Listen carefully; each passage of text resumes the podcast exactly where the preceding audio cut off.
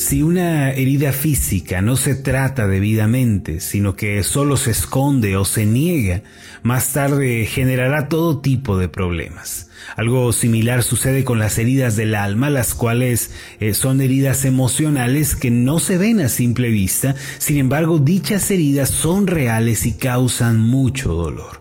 Cuando las heridas del alma no se tratan debidamente, ¿Por qué pensamos que sanarán por sí solas o que se resolverán con el tiempo? ¿Por qué tenemos la idea de que son menos importantes que las heridas físicas? Al igual que una herida en el cuerpo, las heridas del alma necesitan tratamiento, medicina y un proceso de recuperación. Lo más terrible de las heridas emocionales es que acarrean todo tipo de malestares en la vida, tales como la depresión, los temores, el resentimiento, incluso los vicios, las adicciones y las malas decisiones. En la iglesia tenemos un testimonio de un hermano que antes de su conversión batalló por años en el área del alcoholismo. Desde su niñez él había experimentado el rechazo y el abandono y creció por eso con un comportamiento autodestructivo. Este hermano, antes de conocer a Cristo, solía alcoholizarse cada fin de semana. Aunque asistió a grupos de autoayuda, visitó psiquiatras e incluso eh, fue recluido en un centro de rehabilitación, aquella atracción a la bebida era más fuerte que él. Cuando nos conocimos me contó su experiencia en la cual caía y se emborrachaba hasta perder la razón. No obstante, al día siguiente, remordido por su conciencia, se proponía no volver a hacerlo, pero este ciclo vicioso se repitió por años. Cansado de la situación y muy frustrado, comenzó a escuchar las meditaciones ascender debido a que una vecina suya eh, comenzó a compartirlas con él. En una de ellas, él escuchó que debía arrepentirse de sus pecados y entregar su vida a Cristo. Cuando nos entrevistamos por primera vez, este hermano y yo, él ya había recibido a Cristo como Señor y Salvador personal. A través de las prédicas, él había comprendido que solo eh, una relación personal con Dios es donde se recibe el poder para vencer el pecado y la tentación. El hermano comprendió además que mientras más buscaba al Señor, eh, su vida interior iba siendo restaurada, sanada, fortalecida, al punto de vencer y echar fuera los sentimientos autodestructivos que por años lo habían aprisionado. Cuando comprendió esta verdad, se aferró a la vida de oración y a la meditación de la palabra de Dios. De este modo, la depresión y el complejo de abandono fueron completamente disipados de su vida como la niebla cuando sale el sol. A partir de entonces comenzó a experimentar una asombrosa victoria sobre la cerveza y sobre el alcohol que antes no había conocido. Me dijo que con el tiempo ya ni siquiera le atraía la bebida. Es más, fue tal la transformación de este hermano que logró experimentar al punto de que no solo dejó de tomar la cerveza o el alcohol, sino que comenzó a aborrecer estas bebidas. ¿Cómo puede una persona experimentar una transformación como esta en su vida personal? ¿Quién puede sanar el alma y la mente del hombre al punto de que los viejos hábitos y patrones destructivos sean erradicados? Lo cierto es que solo el Señor puede hacer tal milagro. Él es el Dios de la sanidad interior y usted también puede experimentar sanidad y restauración en su vida. Usted también puede ser libre de los malos hábitos y puede vivir en plenitud. Permítame decirle cómo.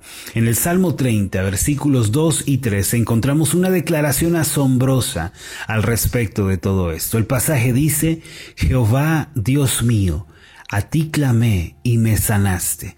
Oh Jehová, hiciste subir mi alma del Seol, me diste vida para que no descendiese a la sepultura. David, quien escribe este salmo, compara el sufrimiento con el Seol y con la sepultura. Para él, el quebranto que enfrentaba en su alma era similar a la muerte. Sin embargo, él confesó que fue Dios quien lo sanó y lo restauró. Por eso sus palabras al final de este salmo son de alabanza y de devoción profunda. Aquí mismo en el Salmo 30, pero ahora en el versículo 11 en adelante, dice así, has cambiado mi lamento en baile, desataste mi silicio y me ceñiste de alegría. Por tanto, a ti cantaré, gloria mía, y no estaré callado. Jehová, Dios mío, te alabaré para siempre. Además, en el Salmo 41, versículo 4, como resultado de sus pecados y desobediencias contra Dios, el salmista describe su situación de herida y de quebranto. Sin embargo, al clamar a Dios por misericordia, el Señor eh, hace una obra y este hombre es levantado y sanado. El versículo 4 dice así, yo dije, Jehová, ten misericordia de mí, sana mi alma, porque contra ti he pecado. Ahora es importante notar que el salmista se encontraba herido, pero en esta ocasión no como resultado solamente de lo que otros le habían hecho, en realidad él estaba herido como resultado de su propio pecado y su rebeldía contra Dios. Es necesario resaltar algo importante en este punto, mis amados. No quiero que pensemos en nosotros mismos, en este tema de la sanidad interna, únicamente como víctimas y que nos autocompadezcamos de nosotros mismos. Sí, puede que hayamos sido heridos, el dolor es real, quizá alguien nos ha lastimado, puede que una persona nos haya hecho mucho daño, pero esto no significa que debemos deslindarnos de toda responsabilidad. El hombre es pecador y la mayor parte del tiempo su conducta pecaminosa redunda en heridas y en dolores autoinfligidos. Sin embargo, si nos volvemos al Señor podemos encontrar sanidad y también restauración para nuestra vida. Como fuere, ya sea que eh, otros nos hayan herido o que hayamos sido lastimados como resultado de nuestros propios pecados y nuestras malas decisiones, debemos concluir y afirmar que el único que puede sanar y restaurar verdadera y continuamente el alma es Dios. Y cuando somos sanados por Dios, los otros problemas de nuestro carácter, de nuestra conducta son resueltos. Nunca lo olviden, cuando resolvemos los problemas espirituales, nuestra vida experimenta una sanidad asombrosa. Amados, esta sanidad de la que estamos hablando no viene de una fuerza impersonal, ni debemos esperarla del universo o de los ídolos, no. Nosotros no debemos esperarla de un poder o, de una sabiduría eh, incomprensible. Todas estas cosas no pueden hacer nada en provecho de nosotros. La sanidad solo se encuentra en Dios. Él es el Dios de la sanidad interior. Nuestra declaración debe ser como la del Salmo 30, versículo 2, que dice, Jehová, Dios mío, a ti clamé y me sanaste. Amados, que esa sea nuestra declaración. Ahora, ¿cómo podemos comenzar a recorrer este camino? ¿Cómo podemos entrar en este viaje de sanidad y restauración para el alma? Hay un principio que debemos reconocer al respecto. Cualquier persona que anhele ser sana interiormente debe tener en claro esta verdad que estoy por revelar. ¿Cuál es? Para responder esta pregunta quiero que miremos nuevamente el ejemplo de David, el salmista. Él solía decirle al Señor cosas como, mejor es un día en tus atrios que mil fuera de ellos. Esto se encuentra en el Salmo 84, versículo 10.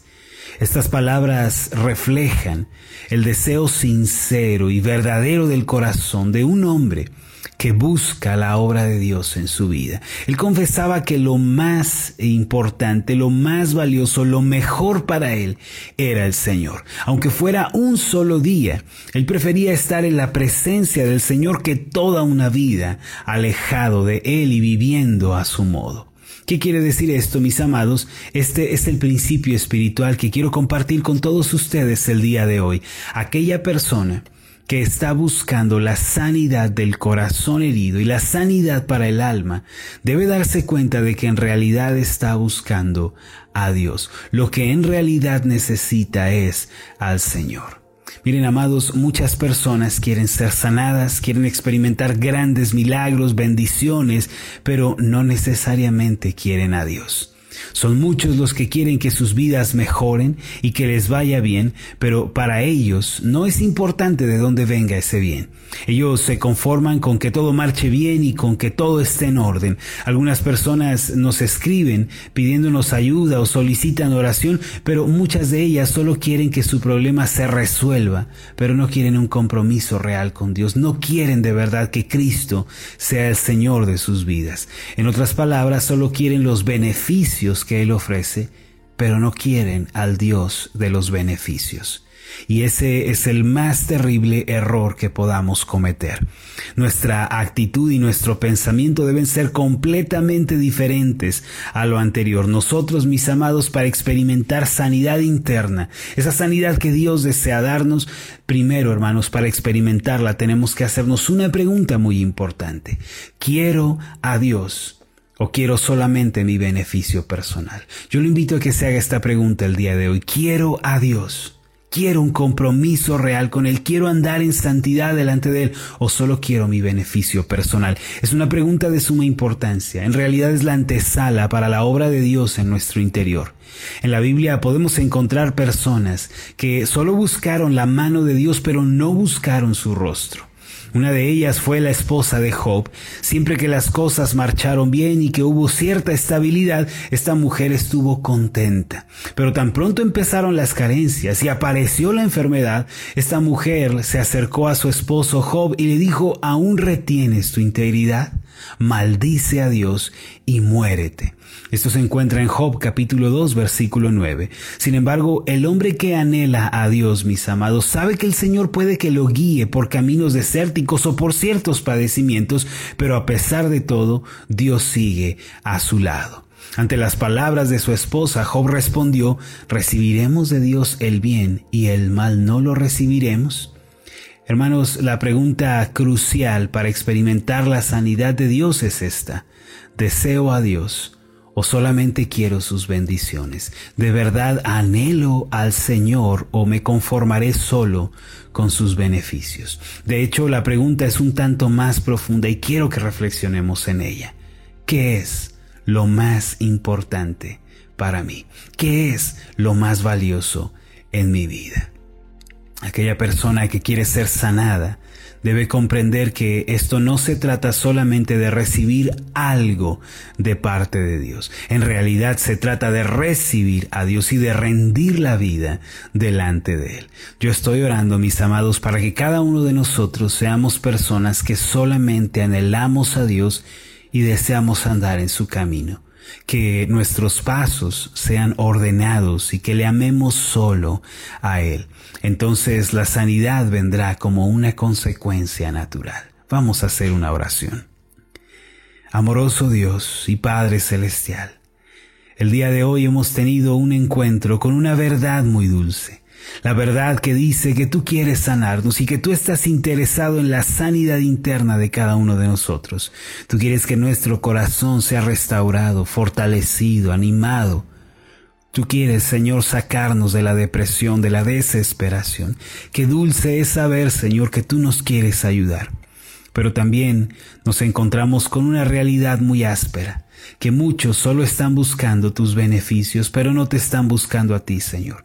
Y nosotros antes que nada queremos renunciar a ese pensamiento equivocado y queremos decir, Señor, solo tú eres satisfacción para el alma, solo te queremos a ti, Señor. Queremos tu presencia en nuestra vida. No queremos solo tus beneficios, te queremos a ti, Señor. Queremos ver tu rostro, no solo tu mano. Padre, esta es nuestra respuesta a la pregunta ¿qué es lo más importante para ti? Eres tú, Señor. En Cristo Jesús oramos. Amén y amén.